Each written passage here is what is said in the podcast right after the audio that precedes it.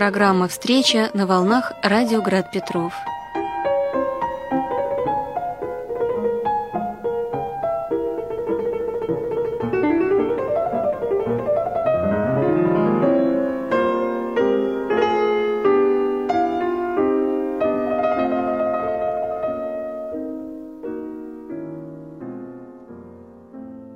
Здравствуйте, дорогие друзья! В студии радио «Град Петров» Марина Лобанова, мой гость Андрей Сергеевич Кручинин, заведующий отделом военно-исторического наследия Дома русского зарубежья имени Солженицына. Андрей Сергеевич, здравствуйте. Здравствуйте. В прошлой беседе пообещали поговорить в связи с особенностями гражданской войны, с какими-то острыми вопросами, в связи с современным восприятием. Грядет столетие, 17-й год. Многие люди говорят, что не просто вот столетие мы отмечаем, а это год, когда мы должны дать ответы на все острые вопросы, потому что нельзя подходить к столетию, когда еще не договорились, иначе что-то еще раз произойдет. А что произойдет, это мы можем взглянуть на тот 17-й год. Вот поэтому очень важно получить какие-то ответы чисто исторические, дать какие-то оценки. Сто лет прошло, почему нас так это волнует? Казалось бы, да, то, что было 10-20 лет назад, 30, но даже 50, это как-то должно быть более живо как-то больше повлиял на нас сегодня. Почему сегодня нам вдруг стало казаться, что то, что произошло сто лет назад, гораздо важнее, гораздо острее, не в связи с юбилеем, а может быть просто юбилей повод, и люди открыли свои переживания обществу. Мы видим, сколько публикаций в средствах массовой информации. В связи с гражданской а, войной, вот первый такой я вам вопрос хочу задать общий. Насколько для вас, как для историка, который занимается историей гражданской войны, гражданская война — это, в принципе, скажем так, неперевариваемое потом обществом событие. Вот как у нас говорят, да? То есть прийти к какому-то консенсусу невозможно. Гражданская война — это ужасное событие, брат идет на брата. Как это можно переварить? То есть здесь общество предлагает нам два варианта. Либо забыли, знаете, как молодежь говорит, проехали. Либо другой вариант, мы находим какой-то другой подход. Может быть, вы нам какой-то подход тогда скажете? Ну, я как э, историк все-таки, наверное, э, начал бы не с подходов, а с э, осмысления, которое приходит э, само собой. Вот я могу судить просто по опыту конкретной исторической работы. Человек, который начнет с того, что он поставит перед собой задачу ответить на какой-нибудь грандиозный вопрос, он, скорее всего, или от этой задачи будет просто вынужден отказаться или, по крайней мере, ее отложить, или уйдет просто в область, э, ну пусть исторической публицистики, более или менее удачной, но из э, собственной истории, собственных исторических исследований он так или иначе будет вынужден куда-то в сторону дрейфовать, просто самим ходом вещей. Потому что осознание если угодно, обобщение, если угодно, выход на какие-то крупные темы или большие вопросы, они возникают из э, сначала изучения и попытки даже не осознать, а просто воспринять, э, сопоставить большого объема фактического материала. То есть вот если мы говорим с точки зрения историка, то историк не должен начинать с вывода. Это было колоссальным вообще, если угодно, преступлением перед исторической наукой коммунистического периода. Когда они слишком хорошо знали выводы, они знали, к чему нужно прийти, в результате этого строился некий каркас э, здание, не здание там египетской пирамиды, а поскольку дальше, в общем, уже было не очень и важно, и принципиально, то его можно было заполнить любым строительным мусором. И при громадном объеме, э, если мы говорим о событиях 20 века, допустим, при громадном объеме э, и исторических источников, и документов, и мемуарных источников с любой из сторон, красных, белых, э, анархистов, зеленых, эсеров, националистов, кого угодно – при таком объеме найти тот строительный мусор или ту вырванную цитату, которая э, будет иллюстрировать э, точку зрения идейно правильного автора, угу. не представлял совершенно никакого труда. Сейчас хочу привести пример с Библией, как у нас часто делают, да, любые сектанты, кто угодно. Вот у них есть идея, и в Библии можно найти подтверждение. Вот обязательно найдется цитата, которая подтверждает самые разные вещи, потому что нет цельного взгляда. Ну, все-таки цельный взгляд ведь нужен. Цельный взгляд нужен. Он просто создается, в каком-то смысле он, он создастся сам собой для человека, который желает это знать которому нужно не прочитать, э, неважно, в газете, в интернете, услышать по телевизору, э, как какой-нибудь автор, уважаемый или неуважаемый, это даже не важно, что-то вот, вот изрек некую сентенцию. Вот человек, которому достаточно только этой сентенции, он, конечно, он, он и никогда и не будет стремиться ни к какому пониманию. Угу. Это, может быть, э, действительно в большей степени соответствует такому сектантству или начетничеству, о котором вы сейчас сказали. Угу. А человек, которому действительно даже не просто интересна эпоха, а который ощутит, может быть, случайно, может быть, от самого незначительного или самого неожиданного момента, от прочитанной книги, от э, случайно действительно там встретившейся ему передачи там, или услышанной им передачи, который вдруг ощутит э, важность и принципиальность этой темы для всей истории России, то он не сможет остановиться на одном выводе. И человек, который будет э, стремиться узнавать и познавать, он и будет приходить к правде на самом деле. Ведь здесь я не собираюсь, вот э, как, к сожалению, у нас происходило с 90-х годов, и э, я, в общем, с некоторым недоумением это вижу э, вплоть до сегодняшнего времени, когда любая попытка заговорить о тех же событиях гражданской войны, а вдруг встречается э, потрясающим возражением. Не нужно менять все плюсы на все минусы. Вот это тоже какое-то страшное заклинание, э, почти магическое. Видимо, люди, которые его произносят, они, наверное, считают, что они таким образом просто уничтожают и стирают в порошок э, даже не оппонента своего, потому что они не спорят. Они просто стараются, если угодно, нарисовать картину, которой нет, а потом с этой картиной самим бороться. Потому что ни, ни один нормальный историк, даже ни один честный там, исторический публицист или исторический романист, допустим, если бы нашелся хороший романист, который стал бы писать об истории гражданской войны, он не поставит перед собой вот такую вот э, совершенно идиотическую задачу поменять все плюсы на все минусы. Гражданская война, конечно, это трагическое время. И, конечно, люди, которые э, еще недавно были, ну, вот то, что называется, добрыми русскими людьми, которые храбро воевали на мировой войне и воевали, может быть, осознанно, и ощущали себя славными русскими солдатами, оказывались иногда просто силой вещей, каким-то странным, и вот в данном случае я даже скажу в буквальном смысле слова, каким-то вот э, дьявольским, так сказать, вот движением, подталкиванием, совершенно неожиданно для себя лагеря которые оказывались на службе у сил, ставивших просто своей задачей разрушение страны оказывалось и противоположное. И если мы будем э, внимательно смотреть на белое движение, то, конечно, нельзя сказать, что это было движение сплошь там праведников или сплошь героев. Вот эта ошибка, которую в свое время сделал Василий Шульгин, известный политический деятель, публицист, и мемуарист. И, кстати, именно потому, что он сделал эту ошибку, его цитаты очень любят использовать те, кто склонен э, даже не критически, а враждебно относиться к белому движению.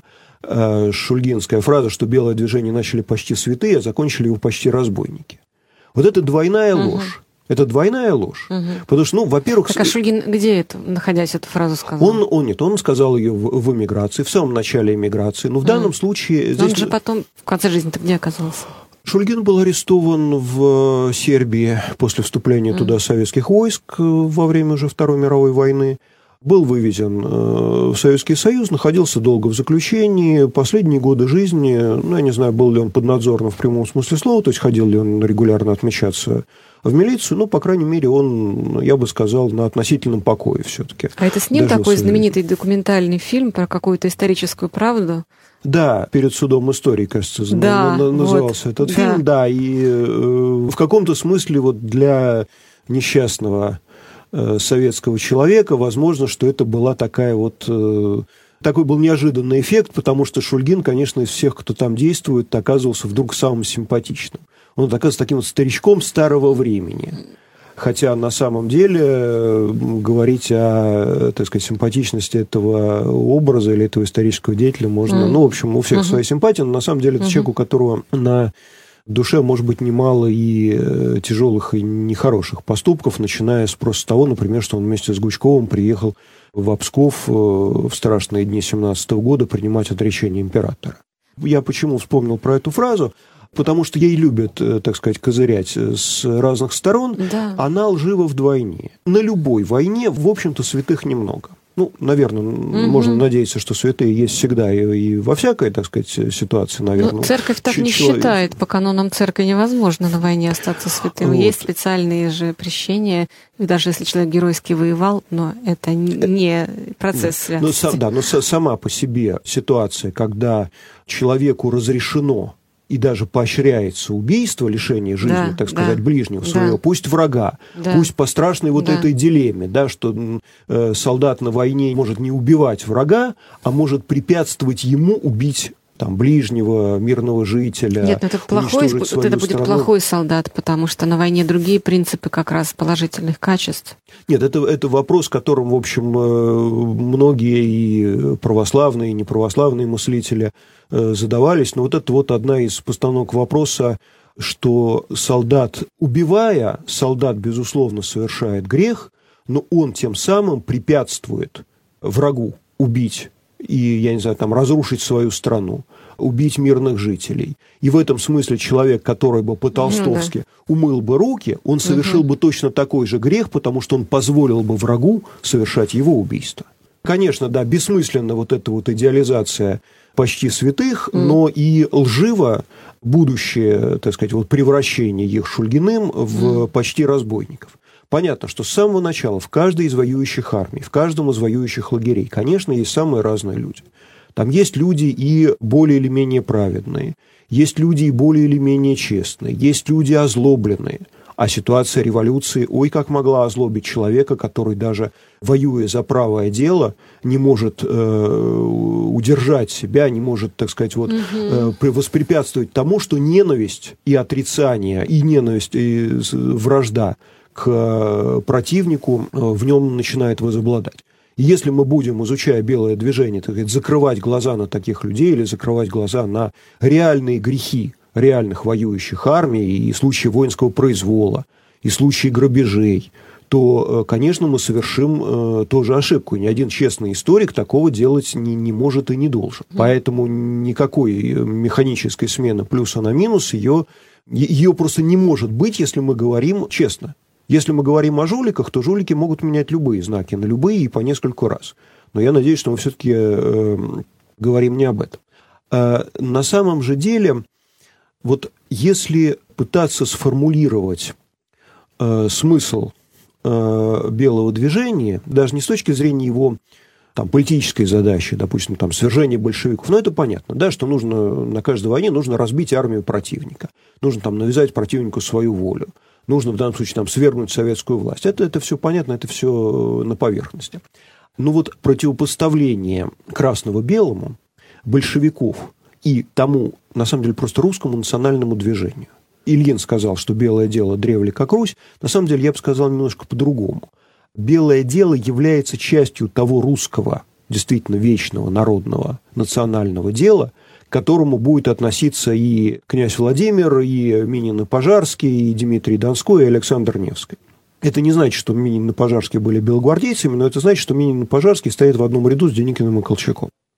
Так вот, главное, что будет противопоставлять белое дело или вот русское дело делу большевизма. Большевизм несет, помимо механических разрушений, а иногда заимствований, кстати, прежних государственных или армейских институтов, он несет разрушение единства народа, общности.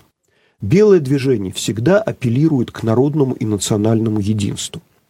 Программа белого движения может быть какой угодно – на Земском соборе решить вопрос об устройстве государства, там, на учредительном собрании, решить вопрос о способах там, дальнейшего передела земли, чтобы... Потому что все белые прекрасно понимают, что несправедливо, когда земельный фонд, что, впрочем, касалось только центральных губерний России, распределен неравномерно, и у крестьянина действительно мало земли, ему действительно трудно существовать. Естественно, все понимали эту несправедливость. Естественно, все понимали, что старое государство было не идеальным, и что возвращение на исторический путь развития, оно будет э, идти по, так сказать, борьбе и по преодолению негативных сторон прежнего государства в его той форме, как оно было до 17 года, и развитию того положительного, что в нем было. Но главное, что было в белых, это именно не чувство, скажем так, реставрации мести, того, что нужно отплатить тому, кто обидел в 17 году. Даже тому же солдату, даже тому же матросу, которые, ох, как запятнали себя в 17 году крови русских офицеров. При этом понимание, что пусть заблудшие, пусть несчастные, пусть грешные русские люди, но отношение к солдату-красноармейцу, а зачастую в буквальном смысле слова обманутому солдату, принципиально иное, чем к тем действительно дьявольским поварам и организаторам вот этой смуты, которые все вот это заварили. Самый простой вопрос. Почему белое движение, в частности на юге, начинается в казачьих областях? Почему именно туда едет генерал Алексеев, генерал Корнилов, генерал Деникин? И с Дона и Кубани начинается добровольческая армия. Обычно говорят, что вот на Дону был атаман Каледин, действительно выдающийся человек, герой мировой войны, герой белого дела. Да, конечно. Говорят, что, ну, казаки – это же воины, это такая вот уникальная э, часть русского общества. На самом деле за мировую войну под ружьем стояло до 14 миллионов человек. И среди них людей, которые прекрасно умели обращаться с винтовкой и ручной гранатой, было совсем немало. И вовсе не обязательно было апеллировать именно к казакам. Смысл был в чем? У казака зачастую будущий рядовой казак и будущий офицер росли вместе на одной и той же улице. У них не было той ситуации, которая была в регулярных армейских частях, где офицер всю свою жизнь тянул свою офицерскую лямку, иногда, кстати, в полунищие, иногда в очень тяжелых условиях, а солдат приходил на время отбывания воинской повинности, а потом уходил там всегда было немножко вот отношение, что все-таки вот офицер это барин, а солдат это солдат. Даже если реально офицер был не барином, а тружеником, или как один раз, не, не без иронии, может быть, его назвал Деникин интеллигентным пролетарием. У казаков такого не было. Там простой, так сказать, вот э, хуторской мальчик мог поучиться стать офицером при э, хороших способностях или желании дослужиться до генерала. Это вот очень хороший показатель, что именно там, где ожидание розни между различными слоями или различными представителями общества ожидалось наименьшим, именно оттуда белое движение берет свое начало, и именно эти районы выбирают белые вожди для будущего развития своих походов и своих дальнейших действий. Кроме того, любят, не знаю, сопоставлять или противопоставлять или ставить рядом так называемый белый террор и красный террор. Вот если говорить о белом терроре, то можно ограничиться буквально тремя словами. Его не было. Террора как государственной политики белые не проводили никогда. Красные, помимо официального провозглашения красного террора, они используют его в его даже просто изначальном латинском смысле слова террор – это ужас. Когда им даже не важно, кого, за что и почему, они уничтожают. Им главное парализовать людей страхом. Как, допустим, было скажем, с заложниками в Пятигорске, когда красный главком Сорокин расстрелял нескольких красных реввоенсоветчиков. Это была абсолютно внутренняя своя, э, извините, бандитская просто розни и бандитское сведение счетов, но расстреливать стали заложников генералов и священников, которые никакого отношения к красному главнокомандующему Сорокину, его там авантюре или мятежу отношения никакого не имели. Почему? Да потому что главное во всем, по любому поводу, ударить по нервам, по э, мозгам, по впечатлению, испугать и парализовать. Да, издавали ли белые какие-то жестокие приказы, приказы с осуждением, приказы, угрожавшие э, судом за членство в коммунистической партии, за службу офицера или генерала в э, советских войсках. Безусловно, издавали. Но по отношению именно к законодательной политике белых правительств, а они на самом деле действовали здесь практически все э, в унисон, я бы вспомнил известную фразу, которая звучала в связи с э, великими реформами царя-освободителя Александра II. «Правда и милость да царствуют в судах». На самом деле, по приговорам, допустим, военных судов приставки Деникина, не было расстреляно ни одного генерала, служившего большевиков. Хотя их судили, и такие проходили действительно по соответствующим статьям уголовного уложения, собирались суды, это все было. И на суде их как-то прощали? Даже если их осуждали, их могли простить позже. Mm. Милость – это милость. Точно так же, как милость по отношению к э, красному солдату, которого, если видели, что называется, вот в его глазах, что такого вот, не знаю, заблудшего и несчастного русского человека, его, его могли поставить в свой строй. И ох, как какие хорошие солдаты иногда из них выходили. Но чтобы была милость, должна была быть и правда. Можно ну, было да. помиловать, угу. но нужно было сказать, что совершено преступление. Да, что человек важно. пошел на службу к тому режиму, который своей задачей ни минуты этого не скрывая с 2014 года, ставил не просто разрушение исторического русского государства, но разрушение его сначала в связи с историческим врагом, внешним врагом, потому что Германо-Большевистский союз, он ни для кого никакого секрета уже всю гражданскую войну не представлял. И ничто в большевиках не говорило о том, чтобы они от такой своей циничной беспринципности, циничной готовности пренебречь любыми правилами морали, чести, долга. Я же не говорю про патриотизм. Какой патриотизм у большевика? Ни в чем они не изменились в 19 году по сравнению с 14, с 17 или 18 году. Поэтому нужно было сказать, что человек, сознательно пошедший в коммунистическую, в большевистскую партию, РКПБ, пошедший сознательно на службу старый офицер в Красную армию, конечно, он тем самым совершает антигосударственный, греховный, враждебный российской государственности поступок. А вот после этого этого человека можно было помиловать, если считали, что это произошло по недомыслию, по слабоволию, по несчастному стечению обстоятельств. Так что здесь, вот, если угодно, вот эту вот формулировку «правда и милость», ее к белому движению применяют достаточно редко, а я бы ее вспоминал почаще, потому что для белого движения она не менее определяющей, как сейчас принято говорить, знаковой является, чем то, что я также сказал, стремление к общенациональному единству. Андрей Сергеевич, вы автор монографии, посвященной жизни адмирала Колчака, и не могу не задать вам вопрос, который сегодня очень остро обсуждается в Петербурге, особенно в связи с установкой мемориальной доски на доме, где он в Петербурге жил, на Большой Зелениной. Часто говорят так. Но ведь Колчак не реабилитирован. А кто это говорит? Э, ну, вот люди, которые называют себя «я красный» или «я социалист». И говорят, мой герой Ленин, а Колчак не реабилитирован.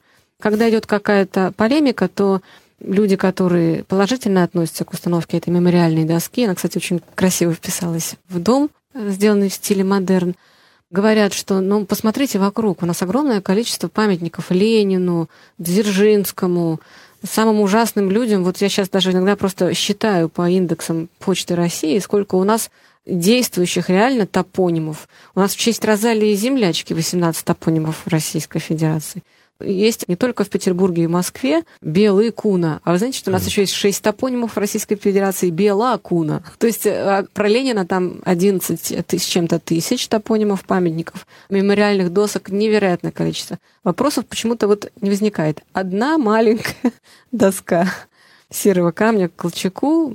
Ну, если действительно придерживаться такой позиции, которой я не очень придерживаюсь, потому что она бесперспективна, были белые, были красные, ну и что ж. Но если были белые, были красные, то вот красные, а где белые? Я имею в виду мемориальные знаки. Но все-таки как бы вы ответили, человек, который занимался много биографией Колчака, на этот вопрос? Вот Колчак же не реабилитирован. Во-первых, э, реабилитировать можно того, кто был осужден. Колчак был убит это называем своими именами. Да, по, скорее всего, хотя в датировках документов э, есть несогласие, скорее всего, по приказу э, из Совнаркома от Ленина. Скорее всего, так сказать, это было никаким не эксцессом местных властей. Но, тем не менее, в условиях государственного переворота, произошедшего в тот момент в Сибири, в Иркутске, группой, на самом деле, самозванных правителей – если их называть правителями, а просто некая группа людей, захвативших самозванно власть, причем у своих же друзей-социалистов, казалось бы, к вопросу вот о том, кто э, социалист, он может вспомнить, например, то, что Колчака убили те, кто отодвинул от власти других социалистов, а потом со многими из них и расправился. Находившийся в тюрьме адмирал Колчак, верховный правитель России, был выведен э, на улицу и застрелен. Вот вам и все. Где суд? Реабилитировать может того, кто осужден. Где приговор? Если опять-таки сами большевики даже отрицают связь с этими событиями. Единственного документа – это вот ленинская телеграмма, в которой сказано «ни о чем не говорите, а потом напишите, что поступили так и так под влиянием угрозы со стороны белых войск». Ну, я вот сейчас цитирую по памяти, но вот эта формулировка «поступили так и так», она вот была. Понимаете, человека, с которым поступили так и так, говорить о том, что он должен быть после этого юридически реабилитирован, в общем, несколько сложно. Если говорить о постановлении местного ревкома, то, во-первых, вопрос отношения этого ревкома, какой бы то ни было юридической системе, это сам по себе э, юридический казус очень непростой.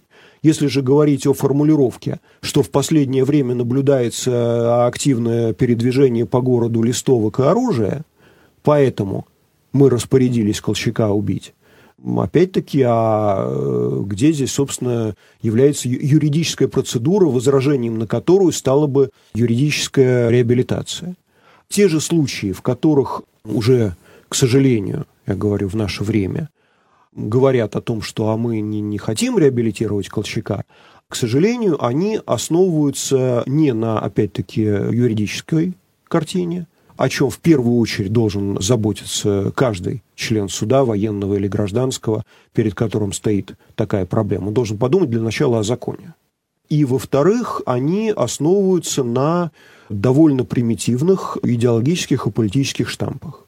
Мы не реабилитируем Колчака, потому что мы знаем, что он расстреливал рабочих и крестьян. Само по себе вообще документировать то, что Колчак приказывал расстреливать рабочих и крестьян, просто невозможно.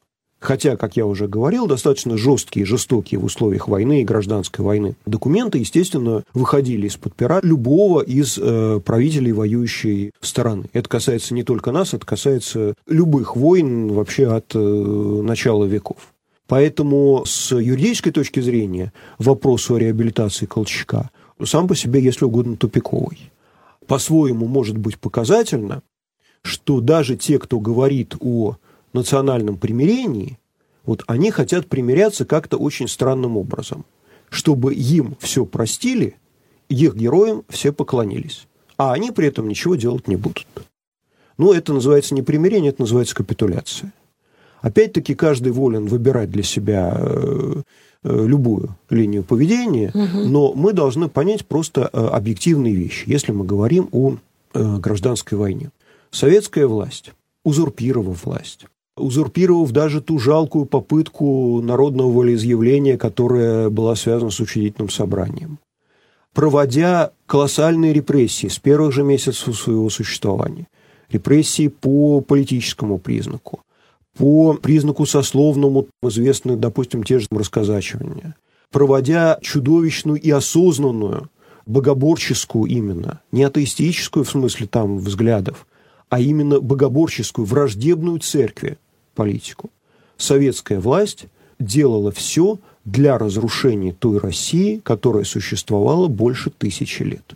Да, государство с, с очень сложной историей, как и всякая история многовекового государства, многовековой истории.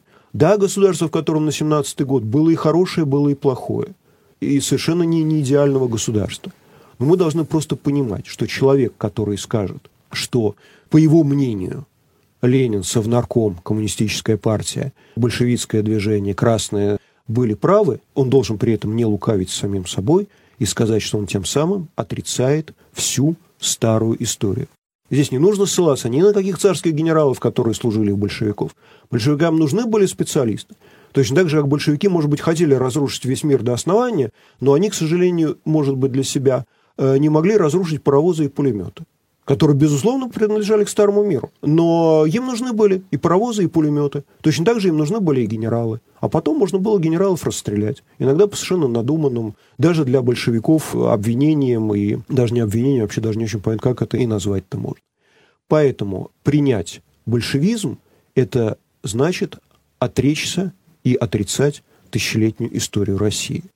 Белые, опять-таки, со своими грехами, не бывает безгрешных людей. На войне тем более белые со своими недостатками. Говорить о том, что все в белом движении было оптимально, что все решения белых вождей были оптимальны. Конечно же нет. Конечно, у них были и ошибки. У них были, опять-таки, все люди, и э, были и э, борьба амбиций, и личная рознь. Но при всем этом хорошие или плохие белые это были люди, которые стремились вернуть Россию на ее прежний исторический путь.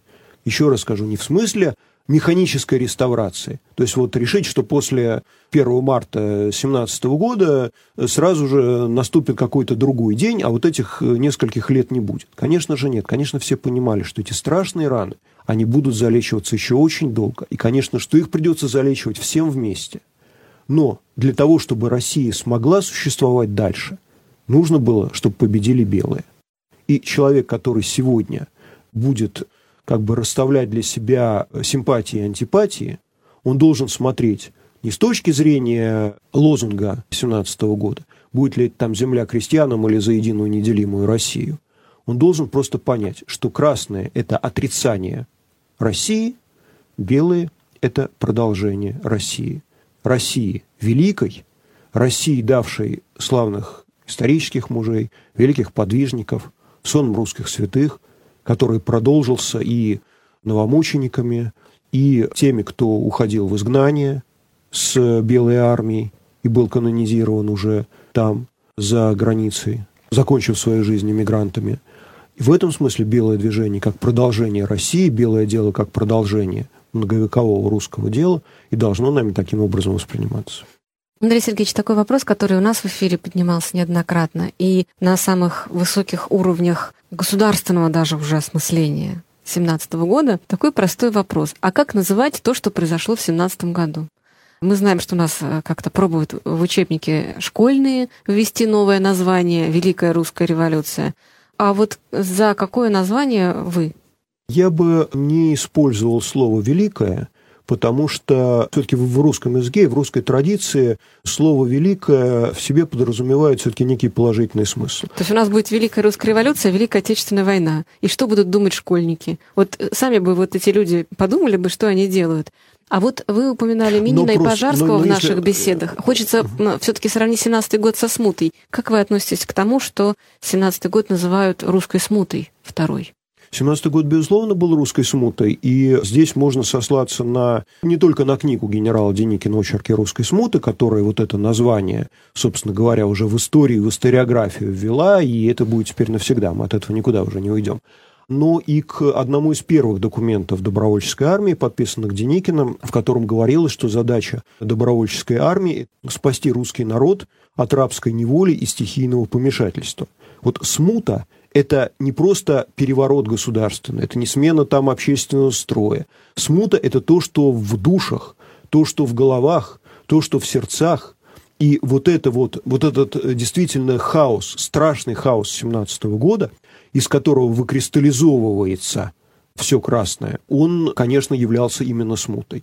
И вплоть до прямых аналогий с э, началом 17 века, с самозванными правителями, с готовностью за свое шкурное существование предавать интересы государства, с хаосом и малой войной по разным э, регионам, которая ничуть не меньше э, подвергает страну запустению и всем ужасам, конечно, здесь э, аналогии просто прямые. Для школьных учебников вы бы рекомендовали какое название, так чтобы вот выучил ребенок и дальше в жизнь пошел? Думаю, что имеет смысл говорить о революции, не разделяя ее на, э, как именно революцию, именно как на этапы, связанные с переворотами. Вот здесь вот я соглашусь, что революция – это не акт, это процесс. В этом смысле все революционные годы до конца гражданской войны вполне можно объединить общим названием революции mm. в котором есть февральский переворот, в результате которого прекратило существование русская монархия. Существует Октябрьский переворот, существует Сентябрьский переворот э, Керенского в 17 году, которым было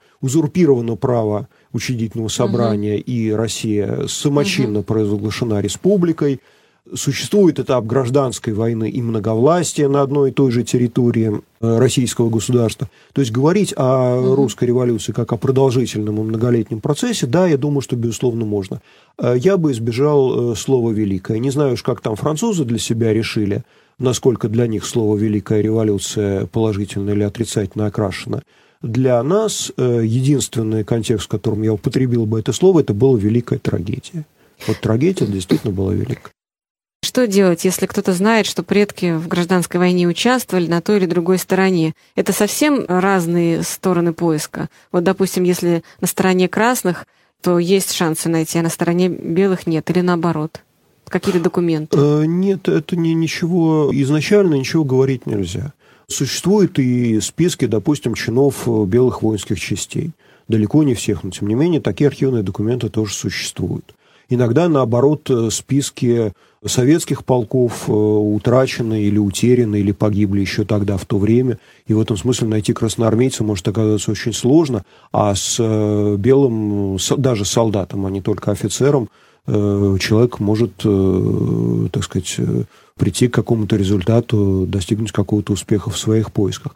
Но, знаете, я сейчас сказал э, даже немножко не об этом, а о том, э, не противопоставляет ли красных и белых. Вот у кого-то был э, там предок на красной стороне, у кого-то был предок на белой стороне. Значит ли это, что они вот прямо сейчас должны хвататься за оружие и продолжать ту борьбу, которую вели их предки? Даже не говоря о том, что, опять-таки, я еще раз говорю, человек мог оказаться совсем не на той стороне, куда влекло его, что называется, угу. сердце, просто, угу. просто вот, вот так вот сложились к трагедии его жизненные обстоятельства. Но на самом деле и в литературе иммиграции, в политических сочинениях иммигрантского периода и в статьях говорилось совершенно определенно, что после свержения, в случае свержения коммунистической власти, конечно же, будет период очень тяжелый, но это будет период, который будет двигаться именно к примирению. И никакого в данном случае даже для белого никакого принципиального, не то чтобы противополагания себя простому красному солдату или даже простому красному командиру. Противополагание было просто по факту принадлежности к тому или иному лагерю.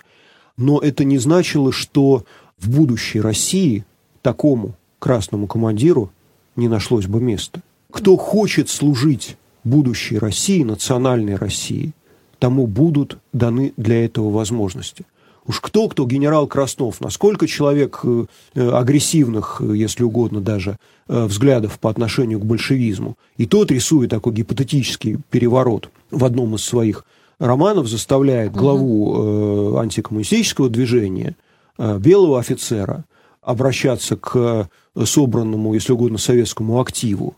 Те из вас, кто будет готов работать на пользу России, те будут работать на пользу России если угодно, 20-е годы в смысле отношения к постреволюционной э, стране. Для белых, э, ну, я немножко сейчас преувеличу, но тем не менее я скажу, что это ставка на красного директора и на красного командира. Угу. Не на палача, не на того, кто запятнал себя кровью невинных жертв, а на простого солдата, на простого командира, на простого инженера или, я не знаю, там, строителя или работника, который хочет, чтобы Россия существовала, который хочет, чтобы на Россию не покушались внешние враги, который хочет, чтобы Россия процветала. В случае никакого белого переворота таких людей никто за факт их красной советской службы по одному факту этой Красной Советской службы, естественно, никаким бы образом не репрессировал. Возникали даже интересные вопросы, а вот как мы будем считаться потом чинами? Вот кто-то там был произведен при царе, в офицерские чины или в генеральские чины, кто-то при белых, а вот кто-то у красных командовал дивизией, а вот кто-то служил в национальных частях. Деникин ответил на этот вопрос очень просто. А как поляки? После того, как они образовали свое независимое национальное государство, у них же тоже оказались люди, которые служили в русской армии и были честными русскими офицерами. Те, кто служил у немцев, кто служил у австрийцев. Это очень сложный вопрос. Это вопрос взаимной притирки, взаимной неприязни. Но, тем не менее, по такому же пути пошли бы белые и бывшие красные во имя России. И тем более смешно и несерьезно говорить, что если чей-то прапрадед, про которого человек может вообще даже имени-то его не знать, ничего про него не знать, кроме того, что он когда-то служил в Красной Армии, что вот этот вот э, полумифический прапрадед должен каким-то образом детерминировать э, жизнь и позицию современного человека. Здесь уже нужно жить своим умом, а э, нынешний уровень знания и общественного знания, и знания конкретно исторического в специальных работах, он все-таки, мне кажется, уже достаточно высок для того, чтобы человек смог э, не э, мифами, не лозунгами руководствоваться, а стремиться узнать правду, а правда ему подскажет, что ему делать. Мой гость Андрей Сергеевич Кручинин, заведующий отделом военно-исторического наследия Дома русского зарубежья имени Солженицына. Передачу вела Марина Лобанова. До свидания.